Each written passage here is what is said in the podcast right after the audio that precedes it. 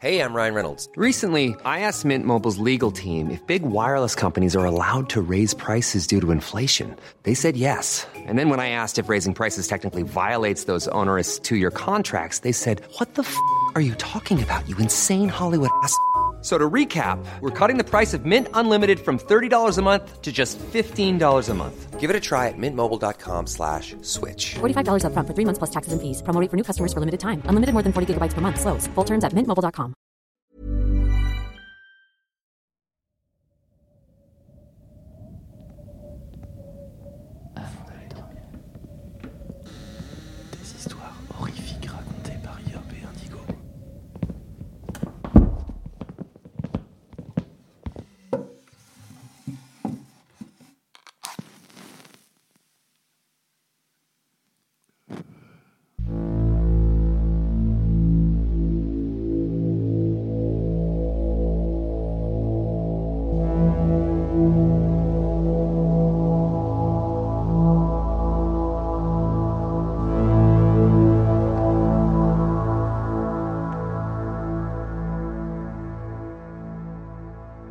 Installez-vous confortablement au fond de votre lit, remontez la couette jusqu'au menton et fermez les yeux.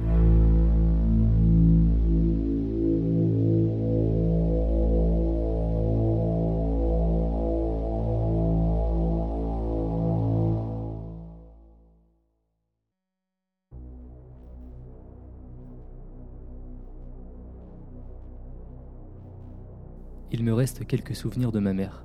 Quelques-uns, pas tant que ça. Elle adorait s'occuper de moi. Elle adorait s'occuper de n'importe qui d'ailleurs. Peu importe si la personne le souhaitait ou pas. Je me rappelle encore du son de sa voix dès le matin. Bartholomé C'est l'heure du petit-déj Dépêche-toi, Bartholomé Qu'est-ce qui te prend tant de temps? T'es encore sous la douche? N'oublie pas de nettoyer derrière tes oreilles, hein Bartholomé J'ai préparé ton petit déjeuner favori, du pain perdu avec des flocons d'avoine. Dépêche-toi, Bartholomé Je détestais autant le pain perdu que les flocons d'avoine. Mais ma mère avait décidé que c'était mon repas préféré et je vous assure qu'il était plus sage de raser un lion avec un rasoir rouillé que de commencer une dispute avec elle. Alors je mangeais mon repas préféré en silence, assis à côté de mon père qui avait toujours le nez dans son journal. Je suppose que lire des articles sur des viols, des meurtres ou encore sur notre situation politique lui apportait une distraction bienvenue face à son mariage. Ensuite, avant de partir pour l'école, ma mère passait au moins 20 minutes à arranger mes cheveux pour qu'ils soient parfaits à ses yeux. La nature aimante de ma mère était toujours présente, même en public, et plus spécialement devant mes amis. Bon, j'utilise le terme ami assez librement ici. C'était juste des gamins que je connaissais et qui me brutalisaient un peu moins que les autres. Elle ne pouvait pas s'empêcher de s'occuper de moi, recoiffer mes cheveux même quand il n'en avait pas besoin. Elle demandait devant tout le monde si son bébé avait faim, s'il voulait un sandwich beurre de cacahuète confiture en forme de dinosaure. L'affection de ma mère fournissait à chaque fois à mes amis de quoi s'en prendre à moi. Ça, et aussi mon prénom, Bartholomé. C'est aussi le choix de ma mère, bien sûr. Si mon père avait eu son mot à dire, j'aurais été nommé Herman, comme son grand-père. C'est pas qu'Herman soit le nom le plus cool de l'univers, mais il n'aurait pas été aussi tentant pour les autres enfants de m'intimider qu'avec Bartholomé. Mon père aussi recevait autant d'amour de la part de ma mère. Son téléphone se mettait à sonner dès qu'il arrivait au bureau. Ma mère ressentait le besoin de lui rappeler une douzaine de fois par jour ce qu'il devait acheter à l'épicerie en revenant du travail. Quand ils sortaient tous les deux, elle avait un besoin obsessionnel de remettre en place sa cravate, ou alors de toucher son visage pour enlever une saleté invisible. Bien sûr, un homme qui avait une éducation poussée, un travail exigeant, des rêves et des réels espoirs pour le futur, n'était pas capable de s'habiller correctement. Non, c'était son rôle de s'assurer qu'il était présentable quand il quittait la maison. Mon père encaissait tout ça en silence. Il restait juste assis calmement, en attendant qu'elle termine. Bien sûr, ce silence faisait tiquer ma mère. T'imagines pas que je sais pas à quoi tu penses quand t'es assis à rien dire comme ça Pendant un long moment, j'ai pensé que c'était la raison pour laquelle papa nous avait laissés. Je ne lui en voulais pas d'être parti. Par contre, je lui en voulais de m'avoir laissé derrière. Après son départ, je suis devenu l'attraction principale de ma mère. Son seul projet. Elle avait maintenant pour mission de me faire devenir le type d'homme qu'elle aurait souhaité que mon père soit. Elle m'a fait abandonner l'une des seules joies que j'avais dans ma vie, mes Lego. Elle me disait que c'était pour les enfants, que j'allais devenir un homme et, et que j'avais besoin de m'intéresser à des choses d'homme. Elle voulait que je devienne charpentier. J'ai accepté, sans enthousiasme, juste pour qu'elle me laisse un peu tranquille. Et puis un jour, en rentrant de l'école, une vision horrible m'attendit dans ma chambre. Mon étagère, dans laquelle se dressait fièrement ma collection de comics Batman, était vide. Mes comics avaient disparu. Les histoires du justicier masqué qui m'aidait à m'échapper de la réalité. Mon seul réconfort dans ce monde, disparu. J'ai dévalé les escaliers pour confronter ma mère. Et elle était au téléphone et me faisait signe de me taire. Ma colère bouillonnait en moi. J'avais du mal à respirer et tout ce que cette garce faisait, c'était de parler avec une autre garce. Elle a finalement raccroché et m'a regardé d'un air dégoûté. Qu'est-ce qui cloche avec toi? Enfin bref. J'étais au téléphone avec Madame Normandie, et elle nous invitait à... Où sont mes comics? Quoi? Ces livres puérils complètement débiles T'en as pas besoin, Bartholomé. C'est pour les enfants. Il faut grandir. Et tu n'allais pas t'en débarrasser tout seul. Alors je l'ai fait pour toi. Fais-moi confiance, mon chéri, tu me remercieras un jour. Enfin bref. Elle n'a pas eu le temps de finir sa dernière phrase. Ce monstre avait déjà jeté une ombre sur mon bonheur, ma dignité et mon autonomie depuis le jour de ma naissance. Et maintenant, elle s'était débarrassée de mes comics. Mes putains de comics Batman. Elle ne pouvait même pas me laisser cette minuscule part de bonheur. Et j'ai vu rouge. J'ai littéralement vu rouge. Le rouge était partout. Il était sur le sol. Il coulait le long du crâne de ma mère. Et il était aussi sur mes mains. Je tenais dans mes mains le Bouddha souriant en bronze qu'elle gardait sur la cheminée. Je me suis effondré à genoux et j'ai pleuré. Et j'ai ensuite hurlé. Hurlé comme un animal blessé. C'était la plus honnête des émotions que j'avais jamais pu montrer à proximité de ma mère. Un peu plus tard, j'ai pu me ressaisir.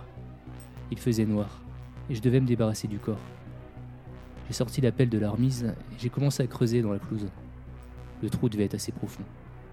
Ensuite, il me resterait à nettoyer le sang et à me débarrasser également de l'arme du crime. Je pourrais ensuite appeler la police le lendemain pour leur dire que je trouve pas ma mère. Je suis sorti de mes pensées lorsque ma pelle frappa quelque chose de mou. La lumière de mon téléphone me révéla que c'était un bras. Un bras humain. Un bras humain attaché à un corps en décomposition qui était autrefois celui de mon père.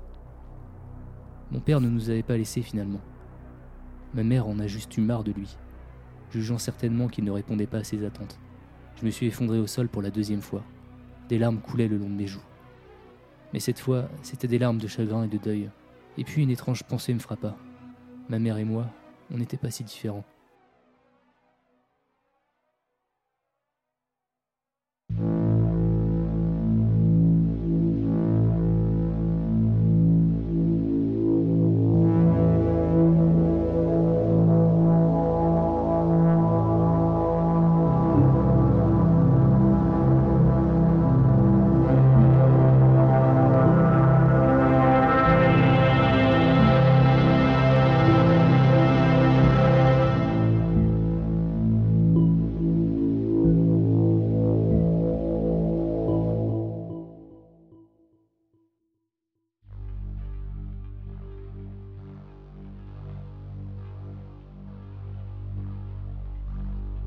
Il y a eu une panne de courant. Autant que je pouvais voir par la fenêtre, seul le contour sombre de la ville indiquait où j'étais. Le seul aspect positif était que les étoiles brillaient maintenant. J'ai pris beaucoup de plaisir à essayer d'identifier toutes les constellations. Il fut un temps où j'aurais pu nommer plus de la moitié des étoiles dans le ciel, mais maintenant, je ne me souviens que de certaines d'entre elles. Je me suis alors dirigé vers ma chambre.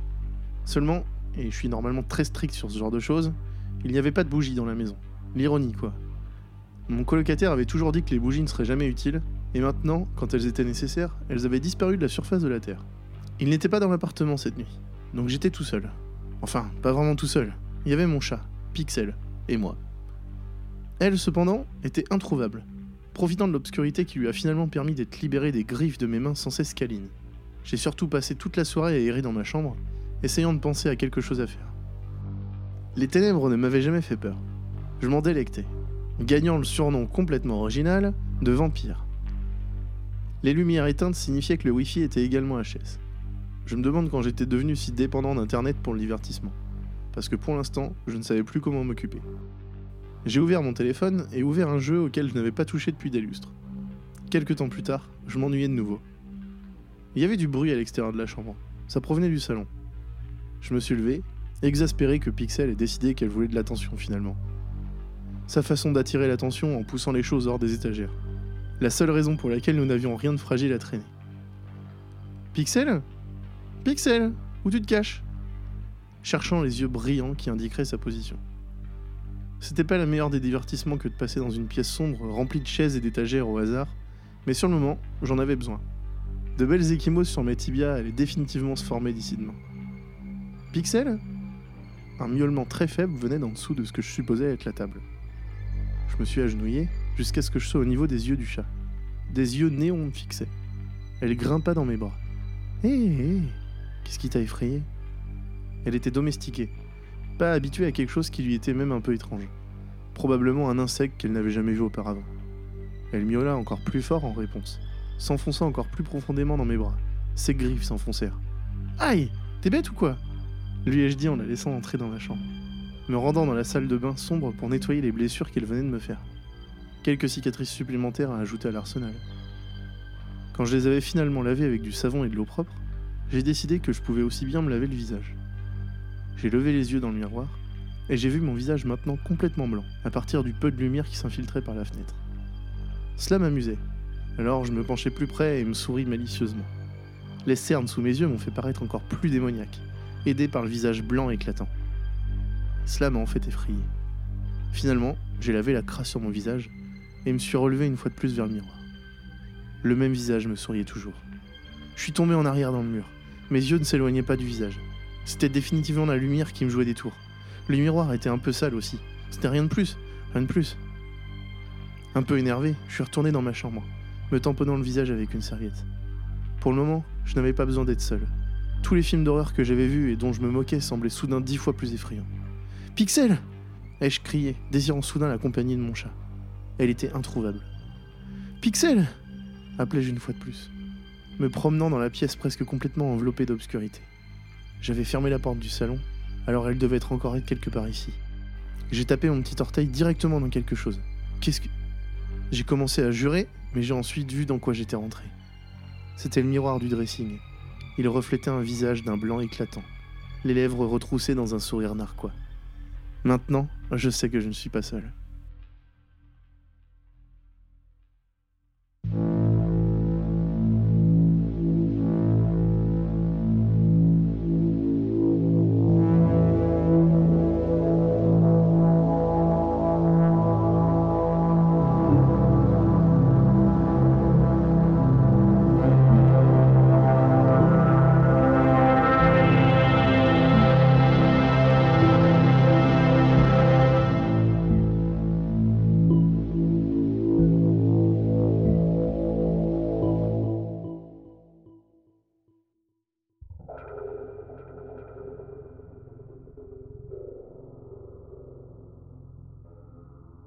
Connais pas grand chose sur TikTok. Si vous me demandiez quel type de contenu on peut y trouver, la première chose qui me vient à l'esprit est une superbe synchronisation des lèvres des adolescents avec une chanson de rap en dansant ou quelque chose du genre. C'est ce que fait ma petite sœur Lise, et elle adore ça. Je ne pourrais pas vous dire combien de followers elle a. C'était devenu plus qu'un running gag, ça frôle maintenant l'obsession. Elle s'en vante à table presque tous les soirs. Ah mon dieu maman, je viens d'atteindre 5000, encore quelques milliers et j'aurais dépassé Daisy. J'étais en train d'étudier dans ma chambre ce soir-là, et j'ai entendu de la musique jouer depuis la chambre de Lise. Cela durait généralement une heure environ. Elle filmait quelques danses, mettait la musique en pause, étudiait le résultat, puis répétait le processus. Je mets alors mes écouteurs et la laisse faire, comme d'habitude. Je me souviens avoir terminé mes révisions vers minuit et de descendre à la cuisine pour trouver une petite chose à grignoter. Après avoir descendu les escaliers, j'ai vu Lise assise sur le canapé, enveloppée dans une couverture avec toutes les lumières allumées. Ses yeux étaient rouges et elle avait l'air pétrifiée. Lise Qu'est-ce que tu fais? Qu'est-ce qui ne va pas? Elle frissonna, avant de me donner son téléphone. TikTok était ouvert, avec son dernier téléchargement. Je. Je regardais ça et puis. Elle s'interrompit avant de terminer la phrase. Assez confus et quelque peu effrayé moi-même, j'ai appuyé sur play et j'ai regardé la vidéo plusieurs fois. J'ai pas compris quel était le problème. Cela semblait assez normal. Je pense quand même que son style de danse était un peu étrange. Elle était en train de bouger plus que d'habitude. Sa tête bougeait aussi un peu bizarrement. Mais là encore, je connaissais pas grand chose à la danse. C'était peut-être la nouvelle tendance. Je comprends pas, si tu le détestes autant, supprime-la. Elle renifla et secoua la tête. Non, Re- regarde sous le lit, c'est quoi? Je me figeai une seconde. Je n'aimais certainement pas le son de cette phrase. J'ai de nouveau appuyé sur play et je me suis vraiment concentré cette fois. Et puis je l'ai vu. Quelques longs doigts rougeâtres s'étaient brusquement glissés depuis le dessous du lit, avant de se rétracter rapidement une fois que Lise eut terminé la danse. J'ai dû scotcher sur le téléphone pendant 5 minutes sans dire un mot. C'est quoi ça, Lise? C'est une blague? Elle secoua la tête et j'étais enclin à la croire. Lise avait déjà essayé de me faire des pranks et son jeu était au mieux atroce. Pour le coup, ça semblait être réel. Ok, on va commencer par se détendre. Non, en fait, j'avais aucune explication pour quelque chose comme ça. C'était malsain. Je devais rapidement penser à quelque chose. Puisque mon père était coincé à travailler à l'étranger, la seule autre personne dans la maison était ma mère. Et je ne pensais pas qu'elle s'en tirerait trop bien contre un intrus. Tu penses pouvoir rester avec quelqu'un? Appelle une de tes amies. Après avoir expliqué la situation aux parents de Daisy, ils ont accepté d'héberger ma mère et elle pour la nuit. J'ai appelé la police et leur expliqué ce qui nous arrivait également. L'opératrice est restée sans voix pendant un moment, avant de me dire que l'aide serait immédiatement en route sur un ton tremblant. J'ai décidé d'attendre là-bas, au grand désarroi de ma mère. J'ai dû la forcer à monter dans la voiture une fois que les parents de Daisy sont arrivés. Cependant, je devais m'assurer que l'intrus n'avait pas eu la chance de s'échapper avant que les flics ne se présentent. En aucune façon, cet intrus ne pourrait s'éloigner. En réalité, j'espérais que ce n'était qu'un intrus et pas autre chose, quoi. J'ai attrapé le fusil de chasse de mon père et j'ai attaché une batte de baseball dans mon dos. Je n'allais pas laisser faire. J'ai attendu près de la porte d'entrée et j'ai écouté attentivement les fenêtres qui s'ouvraient. C'était plutôt silencieux pendant les premières minutes, ce qui était une bonne nouvelle. Mais vous vous doutez que si je prends la peine d'en parler maintenant, ça n'a évidemment pas duré. Soudain, j'ai entendu des pas lourds venant de l'étage. Oh mon dieu. Cela signifiait que le gars était grand. Peu importe, cela signifie simplement que j'ai une meilleure chance de le toucher. Ouais, ma confiance était probablement injustifiée, mais pour être honnête, je savais frapper. J'avais l'habitude de descendre à la plage avec mon père tout le temps, avant de commencer à m'entraîner par moi-même. J'ai aussi joué dans une petite ligue, donc mes compétences de combat rapprochées auraient dû être passables. Dans cet esprit, je me suis calmé et je me suis préparé à tout. Quel putain de crétin j'étais. Les pas ont continué avant d'être accompagnés d'une sorte de bruit guttural profond et intense. Je peux à peine décrire comment cela sonnait. Rien que d'y penser me donne froid dans le dos, même maintenant. J'étais figé sur place alors qu'il commençait à descendre les escaliers. Cette créature était quelque chose de tout droit sorti de la dimension la plus tordue qui soit. Il mesurait probablement 2 mètres de haut et était écarlate. Il était apparemment sans peau, avec ses fibres musculaires exposées et mouvantes comme des serpents entrelacés. En fait, cette description n'était pas tout à fait correcte. C'était en réalité des mille pattes. Ces fibres musculaires étaient littéralement composées de milliers de minuscules mille pattes palpitants. Leurs jambes ont rampé et leurs corps se sont glissés les uns sur les autres alors qu'ils bougeaient, ce qui en fait un spectacle que j'aurais probablement du mal à oublier. Un de ses bras se terminait par des griffes, tandis que l'autre ressemblait plus à une pince géante de homard mutant. Il y avait un œil géant ressemblant à un œil de reptile dans sa poitrine, qui me regardait droit dans les yeux. Il avait également une sorte de symbole brillant, encore plus lumineux sur son estomac. Je me souviens pas exactement à quoi ça ressemblait, mais je me souviens avoir vu un tas de flèches pointant vers un cercle ou quelque chose dans le genre. Vous pourriez trouver curieux pourquoi je fais référence à cette monstruosité comme il. Je veux dire, comment ai-je su que c'était un homme? Eh bien, sa tête était très différente du reste de son corps. La tête était celle d'un homme humain, un homme attrayant qui semblait être à la fin de son adolescence. Il ressemblait à un mannequin ou quelque chose du genre, ou quelqu'un qui fait des TikTok. La vue de cette chose a fait vriller mon cerveau sans fin. Il sourit, me montrant un ensemble nacré de blanc. Puis il m'a fait un signe de la main avec ses bras étranges. J'ai failli vomir. J'ai levé le fusil de chasse et j'ai tiré. La balle le frappa droit dans la poitrine et il tressaillit légèrement, Putain, montre-moi un peu de respect. dit-il avant de s'avancer vers moi. Je suis peut-être stupide, mais je suis pas suicidaire. C'était le timing idéal, la relève était arrivée. Mais à mon grand choc, ce n'était pas des flics. Au lieu des lumières rouges et bleues familières, il y avait un camion noir garé dans ma rue, avec de nombreux hommes armés portant ce qui semblait être des combinaisons tactiques et des masques à vision nocturne. Dégagez le passage J'ai esquivé et ils ont ouvert le feu sur lui, qui était juste derrière moi. J'ai rampé sur les marches de l'entrée, au milieu de ces cris gutturaux et des bruits de tirs de fusil, pour tenter de m'échapper. Cependant, j'ai senti un bras volumineux me prendre et me tirer de côté avant que je puisse comprendre quoi que ce soit. Pas encore. A dit une voix grave appartenant à l'un des hommes. Nous devons vous poser quelques questions. Quoi? Qui êtes-vous? Où sont les flics? Non, pas de flics. Il secoua la tête. Seulement nous. Qu'est-ce que ça veut dire? Avant qu'il ne puisse me répondre, il a été décapité, et mon dîner a commencé son chemin depuis mon estomac jusqu'à ma bouche. La chose mannequin démon se tenait derrière lui, du sang coulant de sa pince. Les hommes étaient tous morts. Il les avait tous tués en quelques secondes. Je lève instinctivement les mains. Je. S'il vous plaît, ne me tuez pas, monsieur. Il a alors souri quand j'ai appelé monsieur. Son expression se déforma en une pure rage avant de se jeter sur moi. J'ai esquivé sa griffe de quelques millimètres, alors qu'il se logeait sur le côté d'une voiture garée. Je recommençais à m'enfuir, avant qu'un autre véhicule ne s'arrête près de moi. C'était un autre camion, mais, mais pas un de ces camions noirs. Celui-ci ressemblait à une pochette d'album country. Un homme grand et bien construit, aux cheveux blonds lissés et sortis, portant un fusil de chasse qui faisait au moins le double du mien. Un timing parfait cria-t-il avec un lourd gloussement du sud. Il leva le fusil de chasse colossal et vida quatre cartouches dans la créature. Le visage du mannequin explosa de douleur, alors que des morceaux de ses muscles mille pattes étaient ébréchés. L'homme a alors tiré directement sur l'œil, le faisant se refermer. Je me suis dit, c'est quoi ce flingue? Le Remington de mon père avait été inutile en comparaison. Le mannequin démon est tombé au sol et l'homme s'est approché avant de frapper son visage à plusieurs reprises avec la crosse du pistolet. Il cessa alors complètement de bouger. J'étais assis bouche bée en voyant la scène. L'homme mystère s'est tourné vers moi et m'a fait signe. Maintenant, je parie que tu vas me demander qui je suis. Mais je n'ai pas le temps de t'expliquer. Et je n'en ai pas non plus envie. A-t-il dit, ramassant la créature et la soulevant dans son camion. Il l'a balancé dans son coffre avant de le couvrir d'une bâche. Merci de l'avoir occupé, gamin. Cette chose va sûrement me rapporter un joli pactole. C'est sûr, je pourrais partager une partie de l'argent avec toi, mais je veux pas. Attends, tu peux pas partir? Comment je suis censé expliquer ça? Ah, t'en fais pas. Ils savent exactement ce qui se passe ici. C'est pourquoi ils ont envoyé ces vauriens. A-t-il souligné aux hommes morts qui étaient venus dans le camion noir Il suffit de t'enfuir, ils ne se douteront pas que tu sois resté comme un idiot. J'ai commencé à essayer de balbutier une réponse. Très bien, gamin. Arrête de te faire des nœuds au cerveau, je vais te raccompagner. J'ai accepté et il m'a conduit chez Daisy. Avant de descendre, il m'a dit exactement ce que je devais dire à ma mère et à ma sœur. Que les flics étaient arrivés et m'ont escorté avant que l'intrus ne se révèle, qu'il s'en était occupé. Nous étions au point sur la version des faits à raconter. J'allais quand même ressasser cette histoire.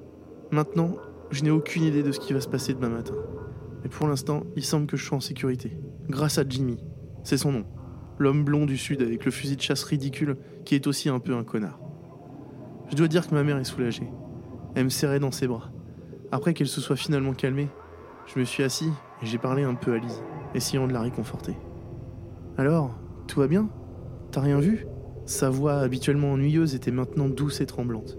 Ouais, le gars doit avoir sauté par une fenêtre et s'est enfui ou quelque chose. Il est parti, t'en fais pas. Elle hocha la tête, ne semblant pas tout à fait convaincue par mon histoire. Je suppose que mon expression n'était pas si convaincante.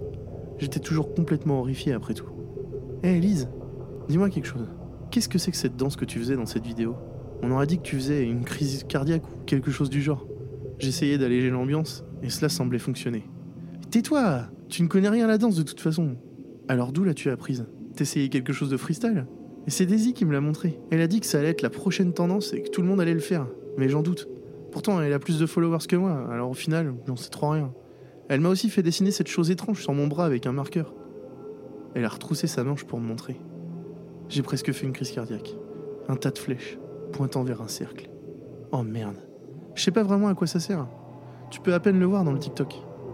J'ai juste hoché la tête, essayant de supprimer mon inquiétude. Je me suis retourné vers Daisy pour lui dire Daisy, c'est quoi ce bordel?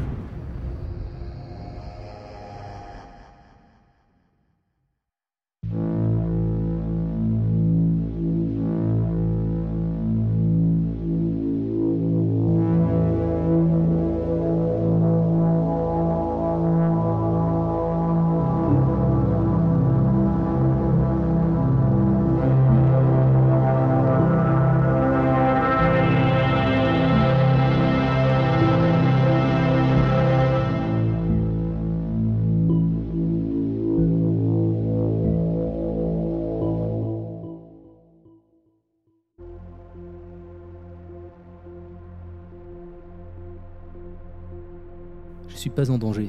Enfin, je crois pas. Je vis dans cette vieille maison depuis six mois maintenant.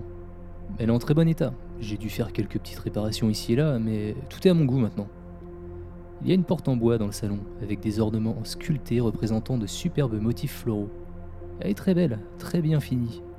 Actuellement, j'ai mis un- une étagère devant, mais avant ça, elle était dégagée, en attendant que je trouve un moyen de l'ouvrir sans abîmer ce si joli bois. En fait, elle était fermée lorsque j'ai emménagé. J'ai aucune idée de si elle était verrouillée ou coincée, mais le fait est que la poignée ne se tournait tout simplement pas. Il n'y a pas de serrure ou quoi que ce soit d'autre. Et l'espace derrière me semblait être un grand placard ou une petite pièce de rangement. Je n'ai pas besoin d'espace supplémentaire, la maison est assez spacieuse en elle-même. Il n'était donc pas urgent pour moi de l'ouvrir. Alors elle est restée fermée. De temps à autre, je cherchais à tourner la poignée, comme si j'allais trouver un indice sur ce qui n'allait pas, mais elle ne bougeait quasiment pas, peu importe le sens dans lequel je la tournais. Et puis, un vendredi soir, à peu près deux mois après avoir emménagé, je suis allé dans mon salon en ramenant quelques trucs à grignoter et une bonne bouteille de whisky, histoire de passer une bonne soirée. J'ai tout mis en place. Et par habitude, en passant près de la porte, j'ai tenté de tourner la poignée. J'ai retiré ma main à la vitesse de l'éclair, comme si j'avais accidentellement touché une araignée. La poignée n'était plus bloquée. Je suis resté à fixer cette porte pendant ce qu'il m'a paru être une éternité, mes yeux sondant lentement le bois poli. Il m'est alors venu à l'esprit que je n'avais jamais vraiment pensé à ce qui pouvait m'attendre à l'intérieur. Je suppose que je m'imaginais juste un placard vide qui contenait de la camelote. Quand j'ai finalement trouvé le courage pour tourner à nouveau la poignée, j'ai poussé la porte pour l'ouvrir un peu. La porte n'était pas aussi lourde qu'elle en avait l'air. À l'intérieur, je ne distinguais que l'obscurité. J'ai fini par l'ouvrir en grand, puis j'ai tâtonné la recherche d'un interrupteur. Il y en avait un juste à côté de la porte. Bien que la lumière n'éclairait pas plus fort que celle des autres pièces, il m'a fallu un certain temps pour comprendre ce que je regardais. Et quand j'ai décidé que je rêvais, j'ai pu admettre qu'il semblait que je venais de mettre les pieds dans mon entrée, comme si j'avais été téléporté. J'ai placé l'une de mes pantoufles sous la porte pour la garder ouverte, puis je l'ai reculée afin de revenir vers ma propre entrée afin de l'observer. Et j'ai finalement décidé de franchir la porte. Un manteau était accroché et une paire de chaussures était par terre.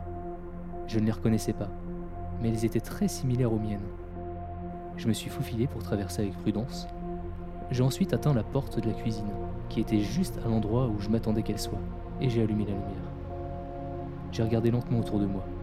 Les choses n'étaient pas tout à fait comme je les avais laissées. Mes louches, spatules et pots étaient suspendus plus ou moins là où ils étaient habituellement.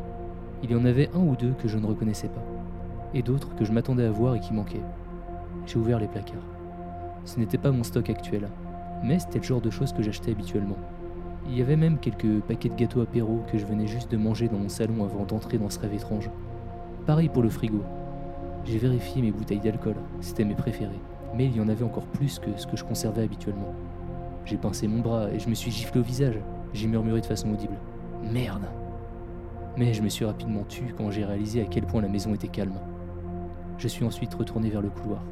Non pas que j'avais entendu quoi que ce soit, mais j'avais peur de rencontrer quelqu'un qui essayait de recréer ma maison sans aucune raison apparente.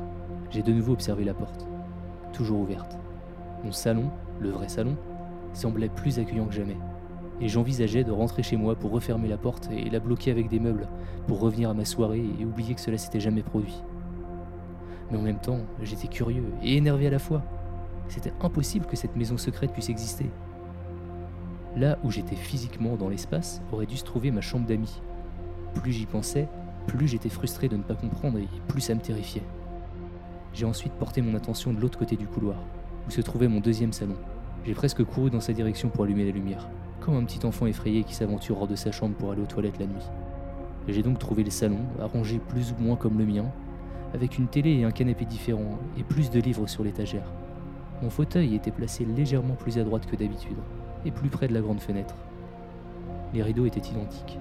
Et comme vous vous le demandez probablement, oui, la porte était également dans le salon, mais avec une lourde bibliothèque qui était placée devant, de façon à ce que je ne puisse même pas atteindre la poignée. Avant d'aller plus loin dans mes recherches, je suis allé à la fenêtre pour regarder dehors. Tout était noir. Certes, c'était la nuit, mais j'ai des voisins à quelques centaines de mètres qui auraient dû avoir leur lumière allumée à cette heure-ci. Et les lumières de la ville auraient dû être visibles au loin. C'était comme si je regardais un mur peint en noir. J'étais également sûr d'avoir vu la pleine lune en revenant du magasin, c'était d'une certaine manière encore plus flippant que tout ce que j'avais observé jusqu'à maintenant, même si franchement je ne savais pas à quoi m'attendre en regardant à travers cette fenêtre. J'ai continué, me déplaçant encore plus rapidement, en essayant de faire le moins de bruit possible. Je suis repassé devant la bibliothèque et j'ai allumé la lumière du couloir menant à l'escalier. Le couloir était quasiment identique au mien. Je n'ai pas regardé de plus près, mais rien ne différait vraiment. Je retrouvais les mêmes photos et peintures de mon ex-femme sur les murs de chaque côté. J'ai jeté un coup d'œil à la chambre d'amis, du désordre était entassé sur la commode et sur le lit. J'ai reconnu une partie de ses affaires, mais pas tout. Peu importe. J'ai continué et j'ai monté les escaliers. Je pouvais voir que la porte de la salle de bain à l'étage était ouverte, mais la pièce était sombre. J'ai allumé la lumière et j'ai vu des serviettes et des vêtements traînés par terre. À peu près le même niveau de désordre que ce que je laisse habituellement dans cette pièce. Les affaires de toilette n'étaient pas tout à fait les mêmes que celles que j'utilise habituellement. Certaines marques étaient différentes, J'ai sorti le dentifrice de la trousse de toilette pour regarder de plus près et lire le nom de la marque ainsi que la notice, et soudain, tout a pris sens. J'étais en train de faire un AVC, et je devais errer dans ma maison pensant que j'étais ailleurs. Je n'arrivais pas à lire, c'est comme si le texte était fait de formes qui ressemblaient à des lettres latines. J'ai lâché le dentifrice et j'ai commencé à me tester physiquement, en bougeant mes deux bras en même temps, en souriant devant le miroir. J'arrivais à bouger correctement. Je suis resté à me regarder dans le miroir, je comprenais pas. Mais je restais quand même convaincu par ma théorie sur l'AVC. Je suis retourné en bas pour prendre un livre de ma collection, un que je reconnaissais. Je pouvais lire le titre et l'auteur sous la couverture. Puis je l'ai ouvert. Mais je n'ai rien pu lire. J'ai feuilleté et feuilleté, jusqu'à ce qu'une seule phrase cohérente me saute aux yeux. En temps de paix, les fils enterrent leur père, et en temps de guerre, les pères enterrent leurs fils. J'ai enfermé le livre pour en regarder d'autres, et je n'ai pu lire que certains titres d'entre eux, juste ceux que je connaissais le mieux, comme la Bible, ou Léviathan de Thomas Hobbes, Vie parallèle de Plutarque, ou encore un roman d'amour trash et un peu trop obscur pour que je le nomme ici. Puis j'avoue que ça me gêne un peu d'avouer de l'avoir lu euh, à multiples reprises. Je les ai feuilletés et je n'ai pu lire que quelques petites phrases que je connaissais bien. Toutes les autres phrases ne représentaient que des marques ou des symboles. Je suis retourné dans la cuisine pour regarder de plus près un paquet de chips. Du charabia, comme un langage alien. Je pouvais à peu près lire le nom de la marque, mais sa police d'écriture ne me semblait pas être la bonne. Je ne pouvais pas lire le nom des médicaments sur le comptoir non plus. J'ai pensé ensuite à retourner en haut pour regarder dans le tiroir de ma table de chevet les vieilles lettres que ma femme avait écrites il y a longtemps pour voir si elles étaient encore lisibles. J'atteignis donc le haut de l'escalier et me tournai vers la porte de la chambre. J'étais tellement concentré sur l'idée de lire les lettres que j'ai ouvert la porte et allumé la lumière sans hésitation. Bon, j'imagine bien ce que vous pensez que j'ai vu à ce moment précis. Un autre moi, c'est ça? Eh bien, je peux vous dire que j'ai laissé la lumière allumée seulement une petite seconde avant de l'éteindre à nouveau. Je suis ensuite descendu le plus vite possible pour me précipiter vers l'entrée où j'ai pu récupérer mes pantoufles et retourner chez moi en prenant soin de bien refermer la porte derrière moi. C'était bien ma chambre, et il y avait mon whisky favori sur ma table de chevet. Et dans mon lit, quelqu'un était bien en train de dormir sous la couette. Mais ce n'était pas moi. Je le sais parce qu'il était bien plus grand que moi, et des cheveux gris en bataille sortaient de la couette. J'ai fait les 100 pas dans mon salon, plus lucide que jamais. J'avais écarté la piste de l'AVC. Je me suis arrêté et puis j'ai effleuré la poignée de la porte, comme s'il était chauffé à blanc. Puis j'ai essayé de la tourner. Elle était fermée. J'ai laissé la porte dégagée la semaine suivante, en prenant de temps en temps mon courage à deux mains pour essayer de tourner la poignée. Sans succès à chaque fois. Parfois, j'essayais de regarder en dessous. J'avais laissé toutes les lumières allumées après tout. Mais tout était noir. Mais le fait de savoir ce qu'il y avait derrière, et que quelqu'un d'autre y vivait, et encore pire, que ma porte était la porte d'entrée de l'autre maison, eh bien, je peux vous dire que je ne pouvais plus supporter de la voir chaque jour. J'avais peur que le résident allait l'ouvrir et entrer, ou même qu'elle se débloque à nouveau. Alors j'ai tiré mon meuble le plus lourd pour le placer devant la porte. Et je me suis assis dans mon fauteuil, avec mon alcool et mes chips. Et je regarde la télé tous les soirs, en faisant semblant que cette porte n'existe pas. Depuis ce jour, je n'ai entendu aucun bruit venant de cette porte. Donc je reste dans la maison. Je ne pense pas avoir de quoi m'inquiéter. «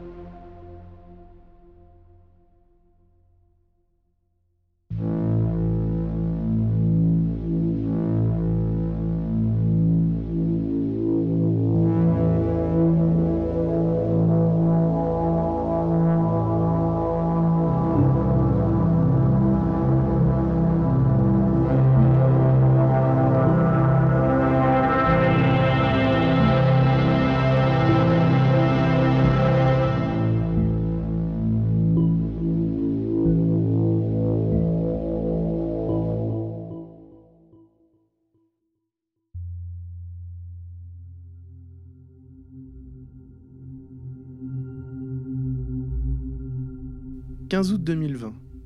Si vous lisez ces mots, c'est que je n'ai pas survécu. Je m'appelle Lina, j'ai 26 ans et je vais vous raconter mon histoire. Après plusieurs années d'études en biologie marine, on m'a proposé de partir 14 mois sur les îles d'Amsterdam et de Saint-Paul, dans les terres australes, afin d'observer les otaries évoluer en pleine nature, loin de la civilisation. Sans hésiter une seconde, j'ai fait mon sac, j'ai pris l'avion puis le bateau. Mon périple a duré plusieurs jours, mais à l'arrivée, quel spectacle fabuleux la mer à perte de vue et des îles si vierges de toute présence humaine qu'il y règne un silence qui pousse au respect. Seul le vent permet de ressentir la vie.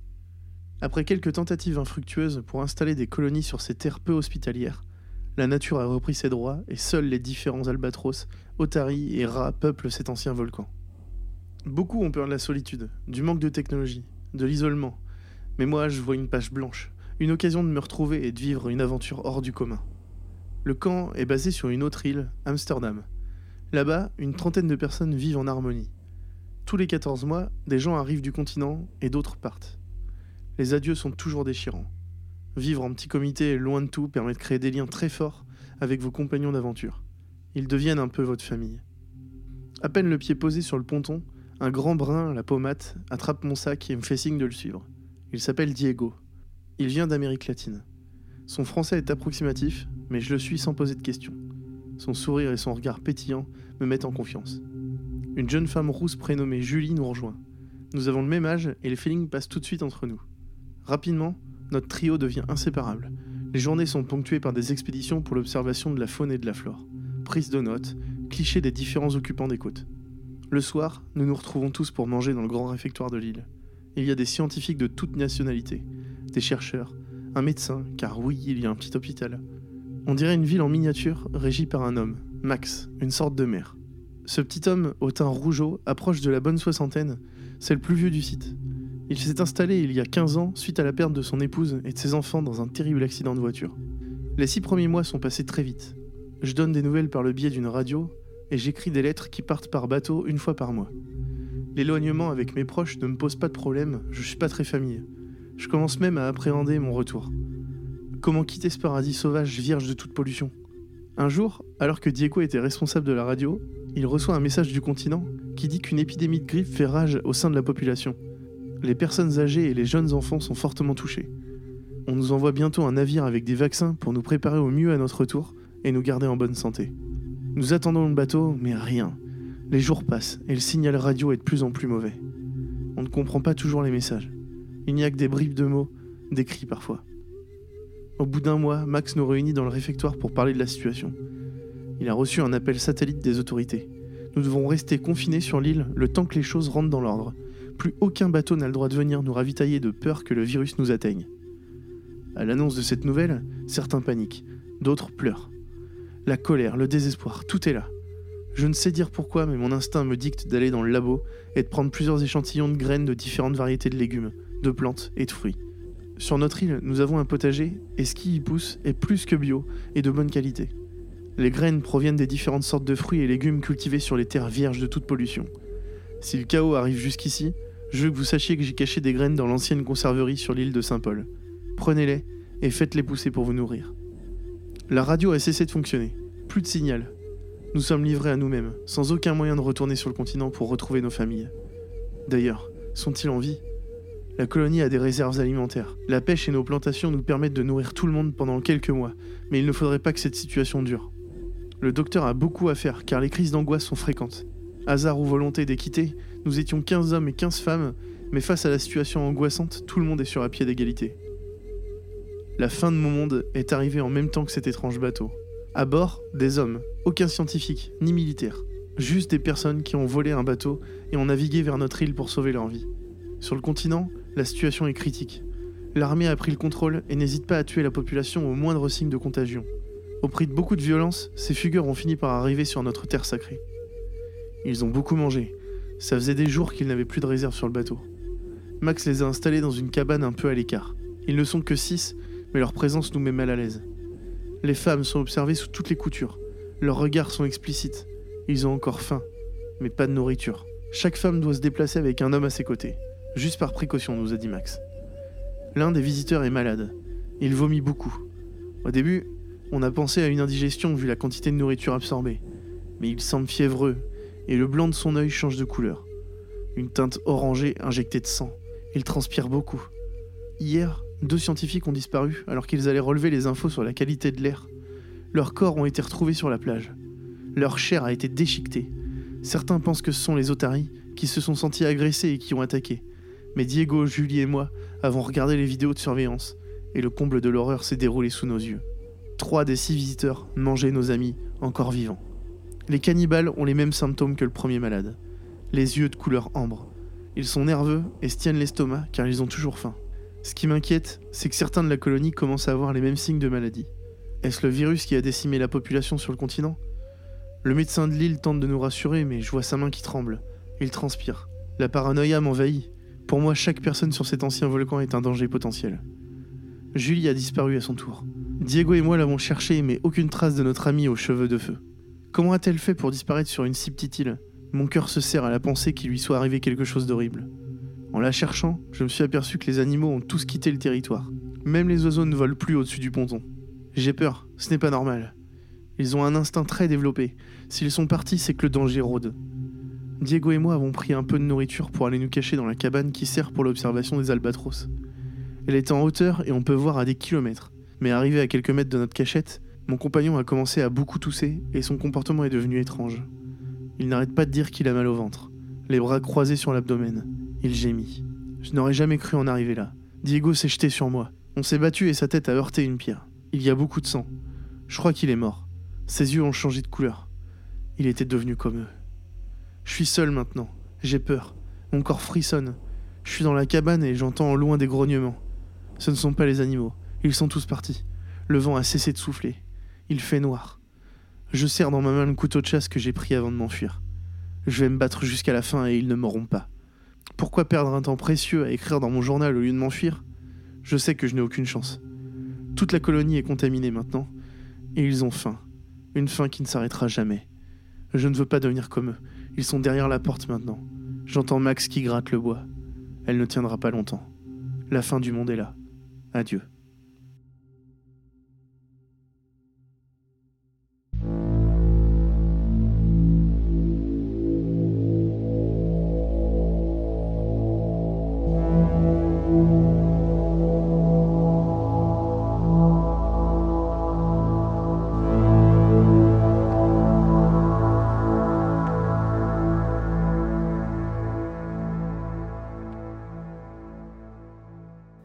Bonsoir. Bonsoir. Bon, bah c'était cool comme épisode de reprendre là comme ça là. C'était top. Bah ouais, c'était pas trop mal. C'est faisait dernier, plaisir. dernier épisode en, en mode euh, confiné. Oui. Ah ouais, ça serait cool. Ça fait longtemps qu'on s'est pas vu en vrai. Bah ouais, c'est clair. Je pense qu'on devrait se revoir pour le prochain. Enfin, j'espère. Ouais, moi aussi j'espère. moins qu'il n'y ait pas une deuxième vague d'ici là.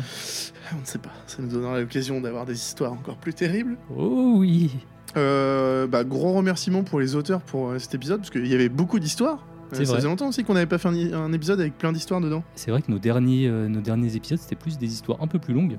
Ouais, Et donc, forcément, moins d'histoires. Donc là, ouais, pas mal d'histoires. Donc, pas mal d'auteurs. donc, on remercie tous les auteurs d'avoir accepté bah, d'être dans cet épisode, d'avant d'aller dormir. ouais, voilà, carrément. Bon, il y aura, si vous voulez voir un petit peu plus de détails sur eux, il y a tous les liens dans la description euh, avec les liens vers leurs histoires à eux aussi. Ils écrivent d'autres choses euh, parfois et, et ça peut être sympa de découvrir ce que les auteurs font aussi. Exactement. Un petit remerciement spécial quand même pour euh, la dernière histoire que vous avez entendue qui, est- qui nous vient de Eli Keva qui, euh, qui nous a contacté il y a pas très longtemps sur, sur Facebook et qui nous a dit que, voilà, elle écoutait notre podcast, qu'elle écrivait des histoires de son côté et que du coup elle est. euh, bah, elle avait pensé à nous pour plusieurs histoires, elle nous en a envoyé, donc c'est pour ça qu'on a pu regarder un petit peu euh, celle-ci là qui est euh, en plein dans l'air du temps quoi, Exactement, ouais. carrément même. Donc non, c'est top ouais. Donc, un grand, un grand merci, ouais. Elle nous a rejoint sur le Discord en plus, donc c'est cool, on a pu échanger avec elle. C'était top. Quoi de neuf sur le, sur le podcast Yop? Eh bien, sur le podcast, qu'est-ce qui, qu'est-ce qui s'est passé euh, ce- ces 30 derniers jours? Eh bien, nous avons changé d'hébergeur, déjà. Oui. Bon, après, c'est un peu technique, c'est pas... Qu'est-ce que qu'est-ce que ça change en vrai? Pour euh, l'utilisateur, enfin pour l'auditeur, Ouais. eh ben, ça change qu'il y a euh, des nouvelles descriptions. On a refait toutes les descriptions des anciens épisodes. Ah. Donc c'est beaucoup plus Voilà. propre. On a remis bien tous les liens, tout est propre. Et on a aussi chapitré euh, toutes les histoires. Excellent. Ce qui fait que je sais pas, on doit, on doit être à combien euh, d'histoires maintenant euh, Une cinquantaine une cinquantaine, ouais, un truc Ouais. comme ça, ouais. ouais. S'il y a une histoire qui vous a plu, que vous voulez réécouter, euh, vous savez dans quel, dans quel épisode elle est, mais vous savez pas dans, à quel endroit, et ben normalement, si vous avez un bon lecteur de podcast, vous pouvez choisir d'aller directement dessus. Bon, ça marche, pas Excellent, avec, ça. ça marche pas avec Spotify, mais je crois que le reste, ça marche à peu près. Ouais. Donc c'est ça. super cool. Je pense notamment l'épisode 9, il est maintenant temps de trouver le sommeil. Bah oui, si, vous voulez, clairement. si vous voulez réécouter l'histoire de la vieille poupée que j'adore, et ben vous pouvez, vous pouvez facilement la réécouter. Ouais, tout le monde adore les histoires avec des poupées, évidemment. Oui. Ah ouais.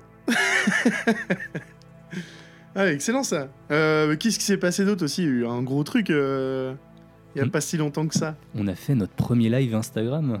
Oui, Ouais, c'était cool, ouais. Il y a eu Fêter pas mal nos, de gens. nos 100 000 euh, écoutes. Ouais, bah ouais. Ouais, ouais, 100 000 écoutes, c'est impressionnant, quoi. C'est cool.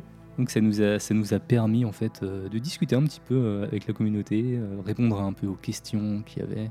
On a même fait un petit Ouais. quiz d'ailleurs. On a pu faire gagner les premiers goodies avant d'aller dormir, c'était cool.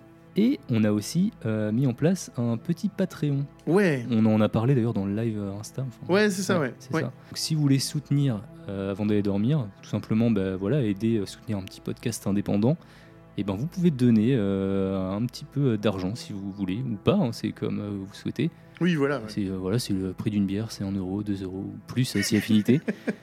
Ça nous permet euh, bah, d'assurer un petit peu la pérennité, déjà de payer le nouvel hébergement dans un premier Ouais. temps. Ça, on a déjà atte- atteint ce palier-là. C'était 6 euros, donc ça va. C'est plutôt, ça s'est fait. Ouais, non, mais on l'a atteint, c'est déjà, déjà fou. Exactement, c'est super cool. Ouais, donc il y, a- bon, il y a au moins déjà la possibilité de nous soutenir. Après, euh, évidemment, on n'allait pas vous laisser comme ça, donc on a mis un palier euh, qui vous permet d'accéder à des contenus exclusifs. Donc, euh, non seulement bah, vous, pouvez aller jeter un œil dans la description, il y a un lien vers notre page Patreon.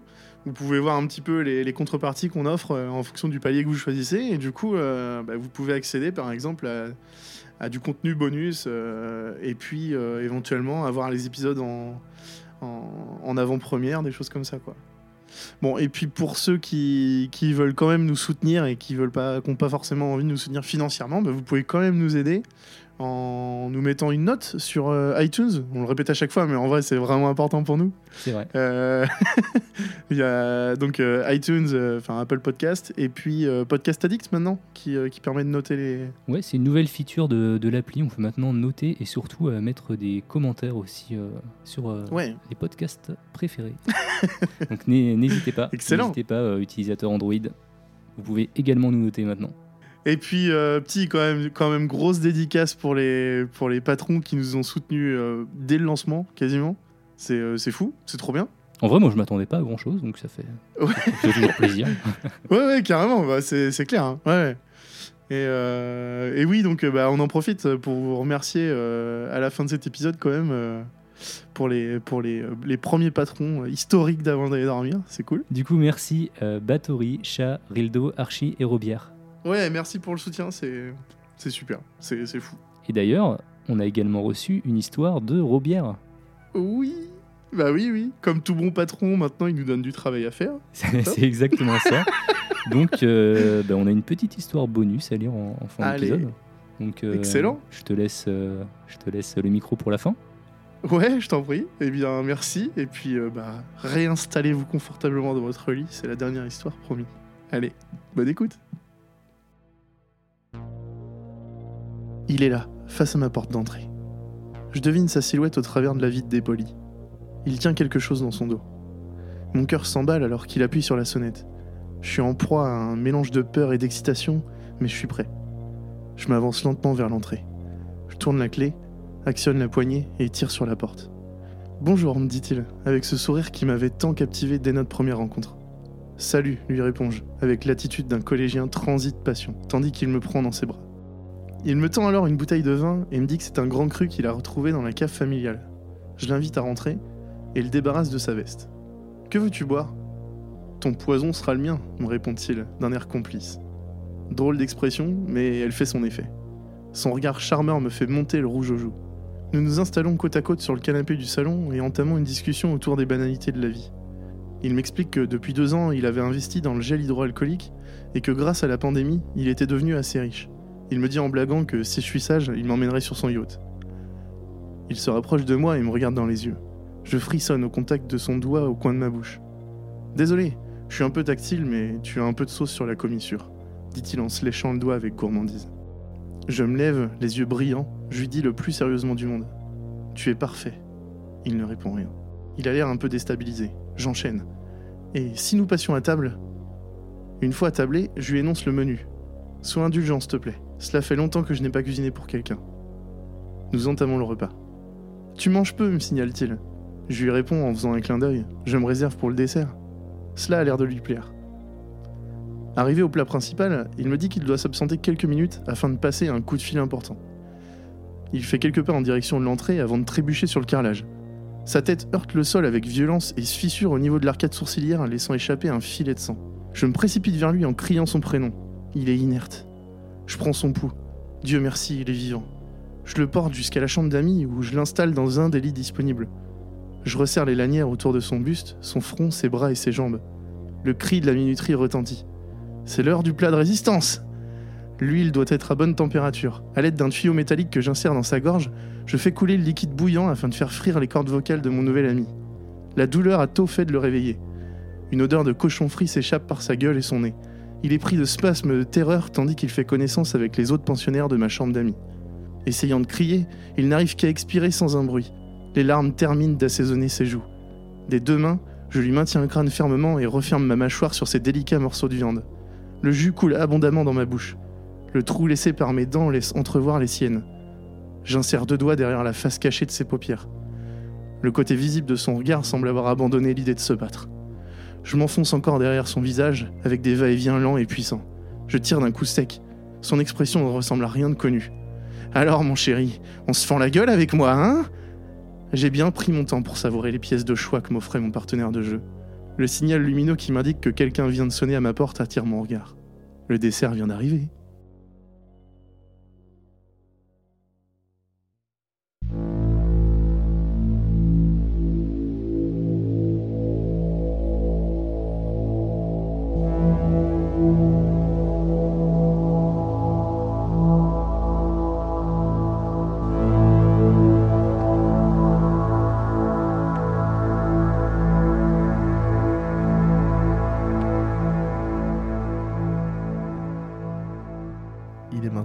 Maintenant temps de trouver le sommeil.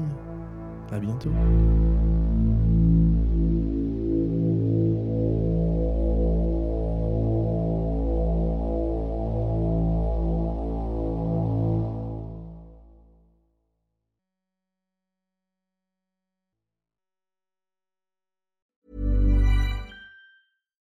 When you make decisions for your company, you look for the no brainers. And if you have a lot of mailing to do, stamps.com is the ultimate no brainer. It streamlines your processes to make your business more efficient, which makes you less busy. Mail checks, invoices, legal documents, and everything you need to keep your business running with stamps.com.